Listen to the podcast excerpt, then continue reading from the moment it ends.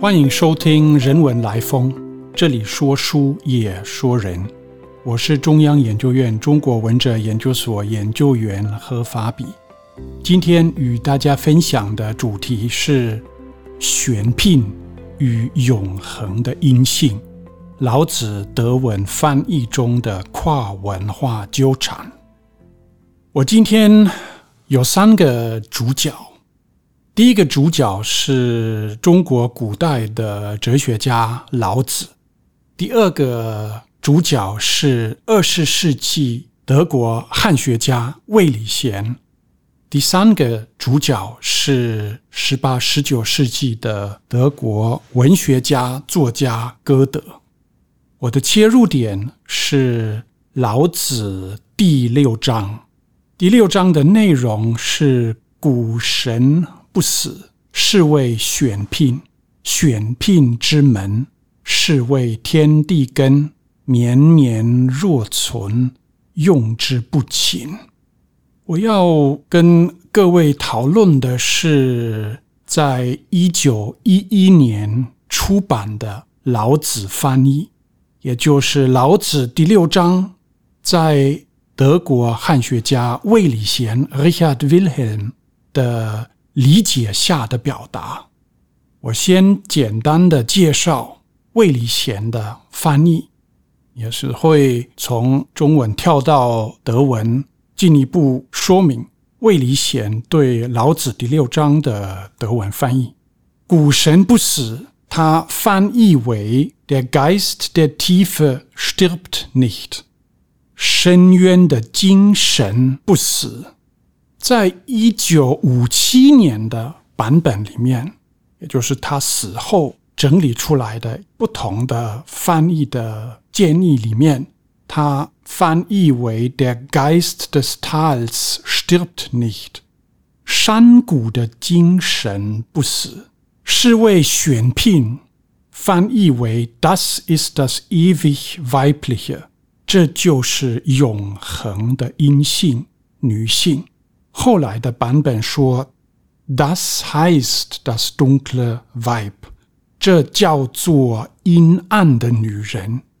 选聘之门翻译为 des ewig weiblichen Ausgangspforte，永恒阴性的出口。是谓天地根，ist die Wurzel von Himmel und Erde，是天地的根本。绵绵。 若存，endlos drängt sich's und ist doch wie beharrend。它是指永恒的阴性，无止境地推进，却又防如停顿，用之不勤。In seinem Wirken bleibt es mühelos。在作用中，它永不费力。我今天。 要注意到的焦点，这个翻译里面有一个词特别有意思。魏礼贤把选聘翻译为永恒的阴性或女性，das ewig weibliche。这个翻译它隐含着著名的一个典故，也就是歌德《浮士德》末端的标题。为山谷里面的著名的段落，《浮士德》整部悲剧倒数第二行就是出现这个永恒的阴性，das ewig weibliche。歌德不仅连接山谷与阴性或女性，同时他也透过溪谷的意象来凸显。阴性对阳性男性的批判以及拯救的意义，《浮士德》第二部的这一段充满典故以及隐喻，一般被看成为歌德晚年思想的结晶，也因此特别不容易理解和解读，在。标题为“山谷”的这一段里面，浮士德的阳性男性的暴力，显现出一种无情和破坏性的进步观与永恒的阴性女性所包含的自然母爱神圣产生明确的对比。歌德对溪谷的描写相当细致生动，包含溪谷。冲力极大的水流，到了平地便养育山下的万物。歌德在《浮士德》的描写，让我们联想到老子第八章的相关表达：“上善若水，水善利万物而不争。”歌德在这一段有关。山谷与水的描写是这样子，我先念德文啊，再念中文翻译。Ist um mich her ein wildes Brausen, als wogte Wald und Felsengrund. Und doch stürzt liebevoll im Sausen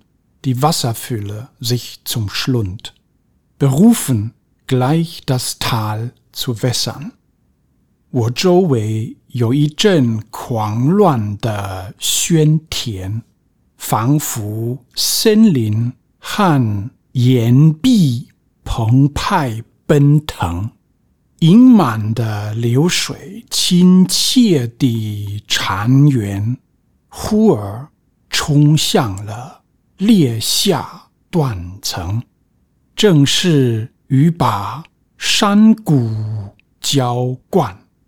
这个是陆源的翻译，这边出现一个有趣的这个翻译的问题：正是与把山谷浇灌，我们应该把它翻译为正是与把山下平地浇灌。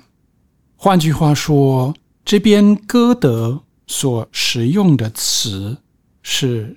德文里面的 “tal”，“tal” 在这个脉络里面是山下平地的意思，不是山谷的意思。歌德表达山谷的时候，就是用 “schlucht”，所以我们从这里就能够初步看到一个比较复杂的翻译的问题，也能够看到在歌德的文学中。的山谷的意象。如果我们回到《浮士德》第二部最后那一段，那我们就能够进一步了解歌德对永恒的阴性的看法。这一段非常著名的段落就是这样子。我先念德文，再念中文。Alles vergängliche ist nur ein Gleichnis. Das Unzulängliche hier wird's Ereignis. Das Unbeschreibliche hier ist's getan. Das ewig Weibliche zieht uns hinan. 万物皆无常， 无非是预言。是凡不完者，此处是实现。是凡无名状，于此乃完成永恒的阴性，引我们扬升。魏礼贤对古典中国文献的理解和翻译，深受歌德的影响，尤其是歌德有关对偶性 （polarität）。Paarigkeit 作为自然原理的主张，影响了他对《易经》乾坤、刚柔、阴阳等的理解。在玄牝的翻译，他借用了歌德《Das ewig Weibliche》的时候，他确实把握了老子与歌德微妙相应的洞见。魏礼贤的翻译仅是初步触及道家哲学与浮士德及歌德思想的关系，在德国浮士德的哲学解读具有长远的传统，值得我们从一个跨文化的角度再说明。我的说明先从歌德的一首著名的诗切入，这首诗。叫做银杏，分三段。那我分别念这三段：Dieses Baumsblatt, der von Osten meinem Garten anvertraut, gibt geheimen Sinn zu kosten, wie's den Wissenden erbaut。这片树叶源自东方，安居于我的花园。给人品尝玄秘的意义，智者使能享有喜悦。Ist es ein lebendig Wesen, das sich in sich selbst getrennt? Sind es zwei, die sich erlesen, dass man sie als eines kennt? 它是否是活生生的一体？在自身内自行分化，亦是两体彼此协选，让人视之为一体。 Solche Fragen zu erwidern, fand ich wohl den rechten Sinn. Fühlst du nicht an meinen Liedern, dass ich eins und doppelt bin? 答复这样的问题。我自有明确的理解，你不也与我的诗歌感受到了？我是一体，又是双重。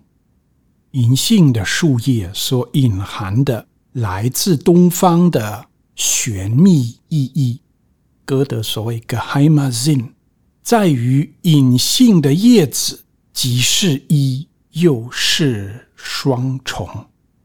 隐性的叶子同时是一体，又是一体分化为两体，带我们到一种吊诡思想的逻辑：隐性的叶子的自然意象就是一体，又是一体分化为两体。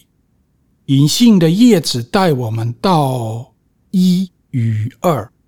一与两的哲学问题上，因此我们进一步可以连接到歌德同时代的德国诗人作家赫尔德林 （Friedrich Hölderlin） 在《许佩里翁》（Hyperion） 的小说中所提及的古希腊哲学家赫拉克利特的说法，进一步。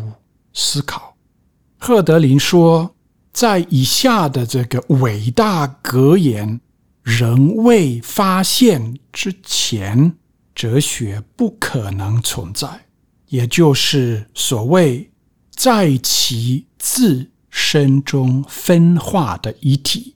希腊文是 endiaferon afto，赫德林把它翻译为 das eine in sich selber。unterschiedene，也就是在其自身中分化的一体，这样的一个哲学问题，也就是一体与两体的关系，跟选聘是什么关系呢？跟永恒的阴性是什么关系呢？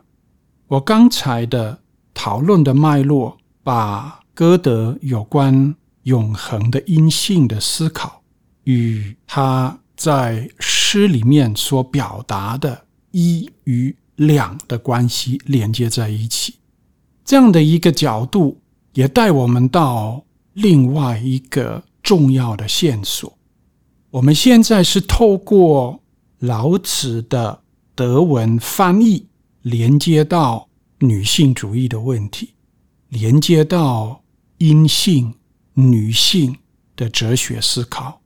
这样的一个跳跃，这样的一个连接似乎很特别、很奇怪，但是这个连接确实在魏礼贤的老子翻译里面，因为他借用歌德的说法而出现。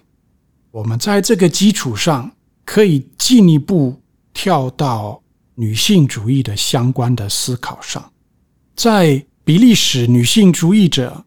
以瑞格莱 （Luce Irigaray） 在一九七四及一九七七年所出版的两本著作中，深刻地串联一与非一，或说既是一又是二的哲学问题与性别差异的当代难题，在当时。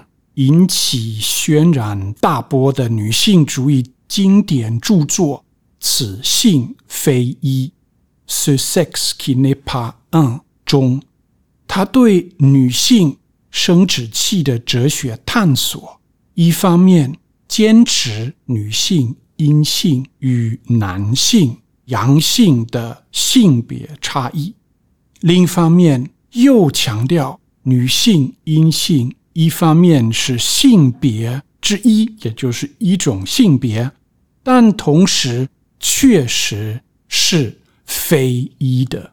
这听起来很抽象，但是确实又很具体。以瑞格莱这样的一个对女性、对阴性、对性别的讨论，我认为跟老子的思想在这一点上有所呼应。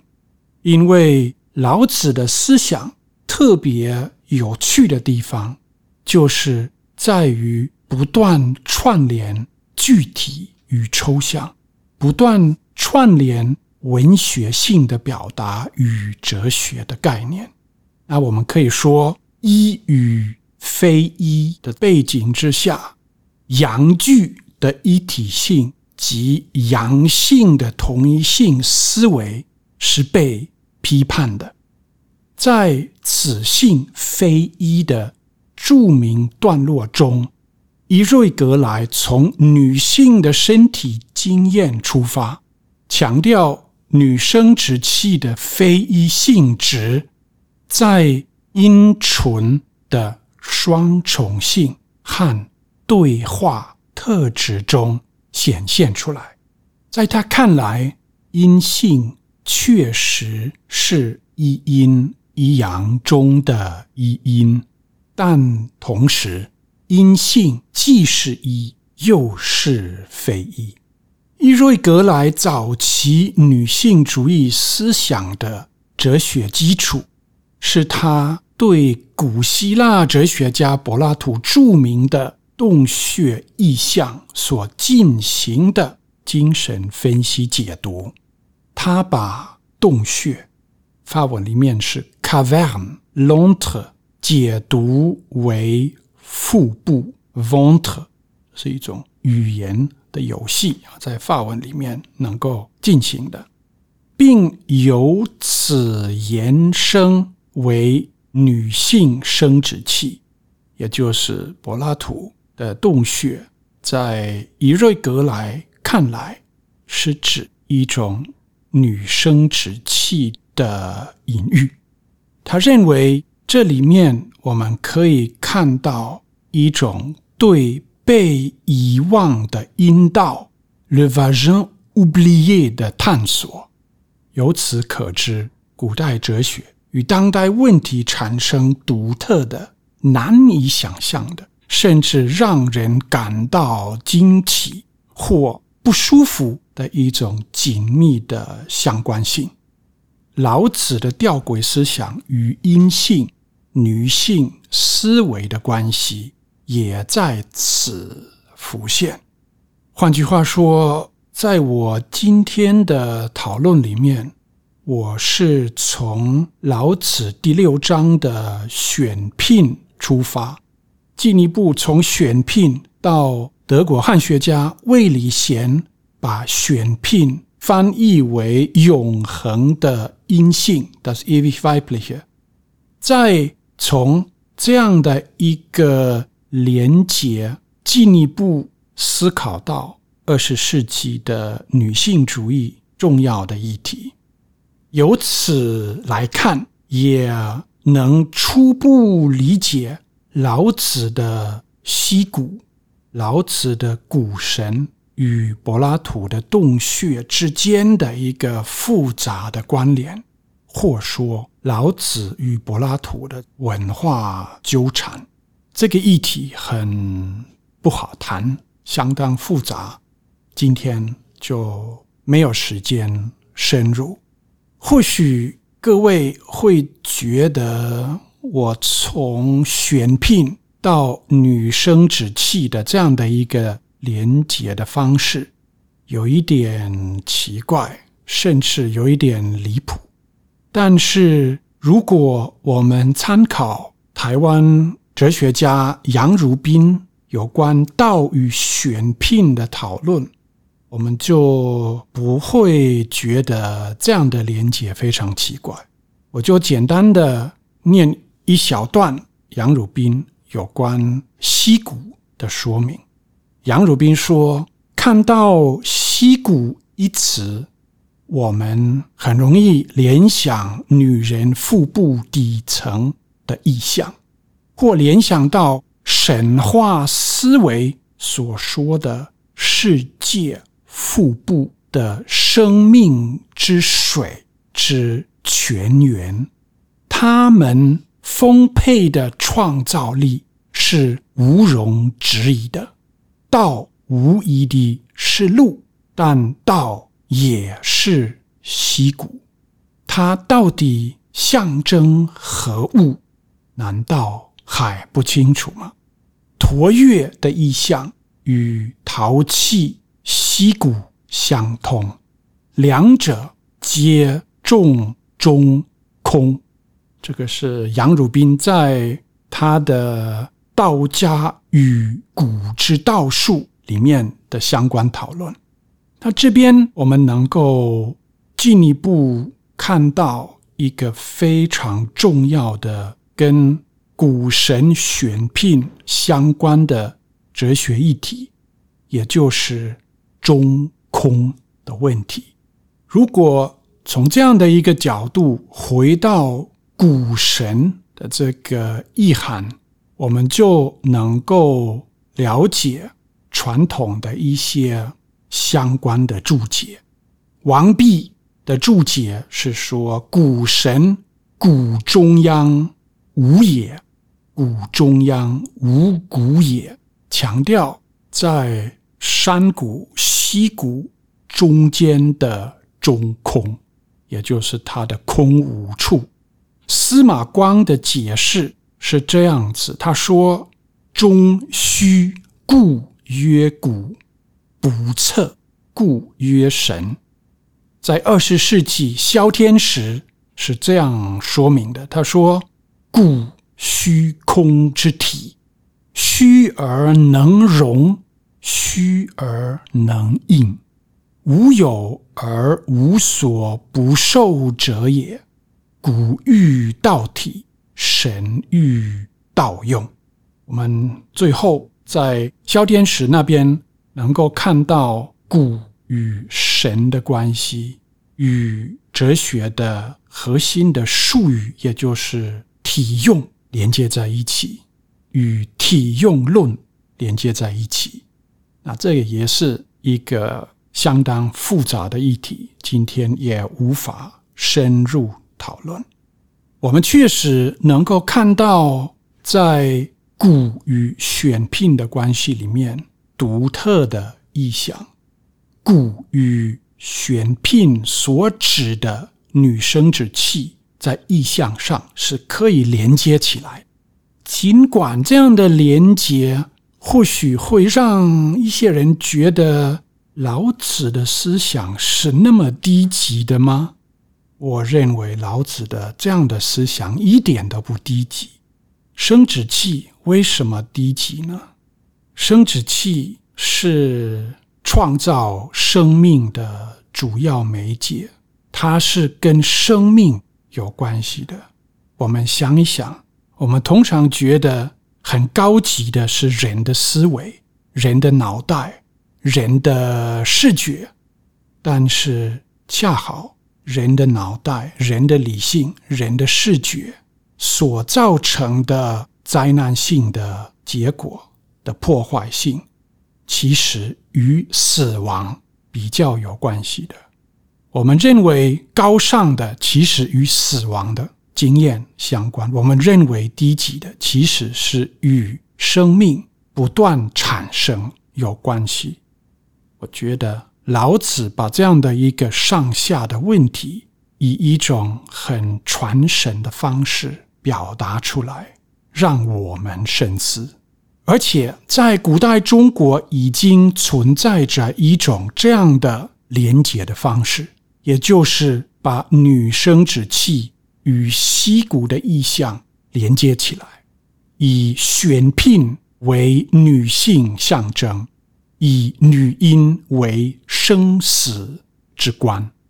汉代的老子祥而著有这样的解释选聘门的说法，他说：“因孔为门，死生之关也。”今天。我对老子的跨文化纠缠的思考就到这里，谢谢各位，谢谢你的收听。如果喜欢我们的分享，邀请你按下订阅支持。如果对节目内容有任何想法，欢迎 email 到听众信箱与我们交流。我们下次见。